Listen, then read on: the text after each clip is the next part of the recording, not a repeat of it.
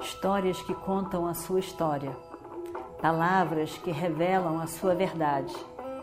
Com você, o conhecimento milenar dos Vedas. Escute diariamente e recomende a um amigo.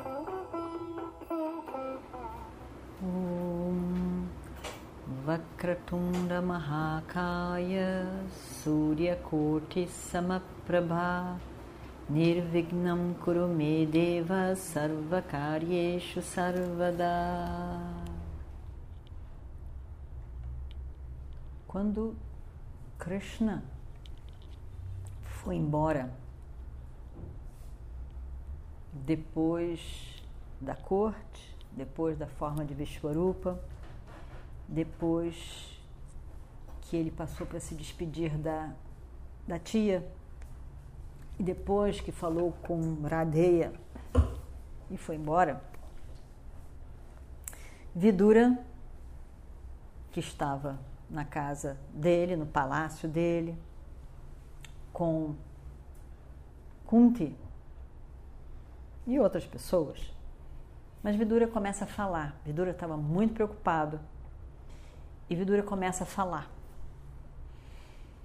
O que ele tinha visto na corte. E ele começa a falar e, e ele diz: eu, eu sinto muito por Duryodhana. Eu tenho realmente muita pena por ele, dele. Porque ele, ele, ele é tão cabeça dura, ele é tão obstinado, mas no sentido de uma cabeça dura que cisma com as coisas e não tem jeito de fazer diferente. E ele cismou com a guerra. Não tem quem tire isso da cabeça dele. Coitado de Yudhishthira quer evitar a guerra, não quer ver aquelas pessoas todas mortas num campo de batalha. Krishna veio para explicar tudo isso de novo. Duryodhana não entende, Duryodhana não muda de ideia, Duryodhana não pondera, não, não questiona. Realmente eu tenho muita pena dele. De novo nós tentamos, em vão, convencer Duryodhana de que uma guerra não é uma boa ideia, uma boa opção. Mas ele não escuta. Na verdade, ele só escuta Shakuni do Shasana Iradeia. Só. Mais ninguém. E diz Vidura: Eu não consigo dormir pelas últimas noites. Porque eu fico só pensando nessa guerra terrível que vai acontecer. Evidentemente que o Destira agora tem muitos aliados e tem um grande exército. E não há dúvida de que eles vão vencer essa guerra. Mas por que que Duryodhana não evita a guerra e convive bem com seus primos? Isso é uma coisa que eu não consigo entender. E Vidura estava realmente chateado por isso. Ele queria que, que todos, os primos, de uma mesma família, pudessem conviver em paz. Para que essa situação desnecessária e que vai causar um caos na sociedade com a morte de tantas pessoas, pessoas queridas, pessoas das famílias, todas pessoas conhecidas de um mesmo reino e os aliados. Kunti escutou. Escutou sobre a guerra, escutou sobre os filhos. Ela sabia que os filhos eram poderosos o suficiente para vencerem, vencerem aquela guerra. Mas ainda assim, o exército imenso dos Kauravas dava-lhe medo. E principalmente porque Bhishma tinha sido eleito o comandante em chefe. Ora, Bhishma era o mais velho da família e tinha a bênção de morrer quando ele quisesse. Não era fácil matá-lo. Então, ele ia viver. Ele ia viver. A guerra inteira ele ia viver. E se ele ia viver, como é que ia ser?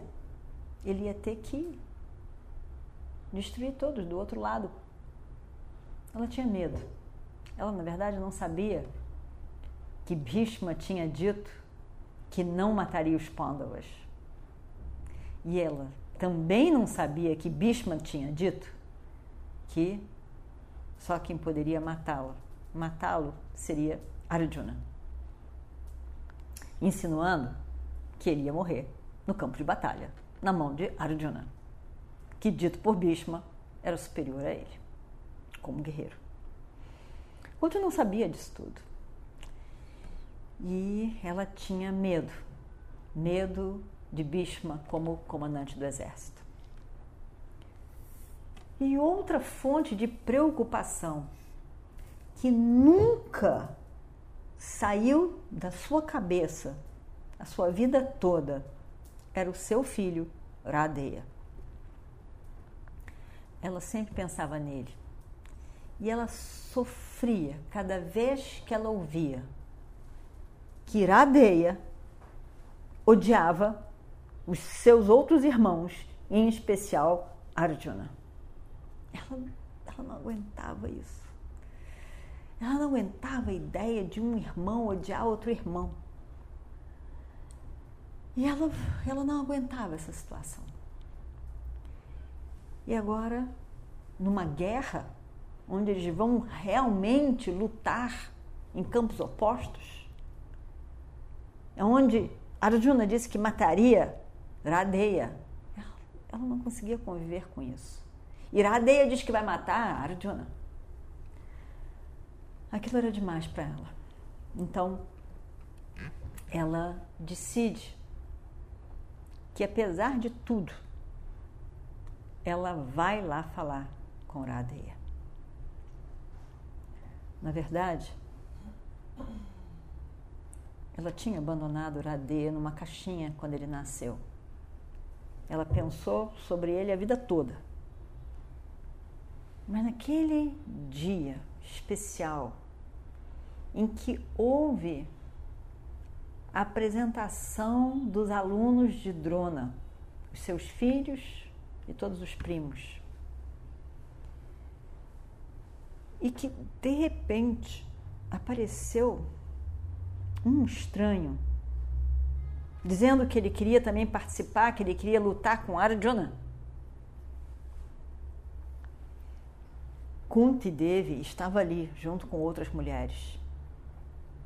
Vidura estava ali perto. Quando ela vê Radheya, ela tem a certeza de que ele é o seu filho. E ela fica tão tonta com aquilo tudo que ela desmaia. Vidura vê, e Vidura, que tem o poder de visão, sabe tudo o que aconteceu. Sabia de Iradeia, sabia do que ela tinha feito, sabia que ela não podia ir à frente para reconhecer aquele como seu filho. Socialmente, aquilo seria um, um caos para todos, para ela, para os filhos, para todos. Então, ele só acode ela, pede ajuda, leva ela para casa e diz: É o calor, está muito quente aqui. Vamos, Kunti, vamos para casa descansar um pouco do calor. Mas ele sabia que não era o calor. Agora, de novo isso. E ela diz: Não, Agora a situação já é outra. Ela já é bem mais velha. Ela pode assumir ele como filho. Vai ser melhor para todos.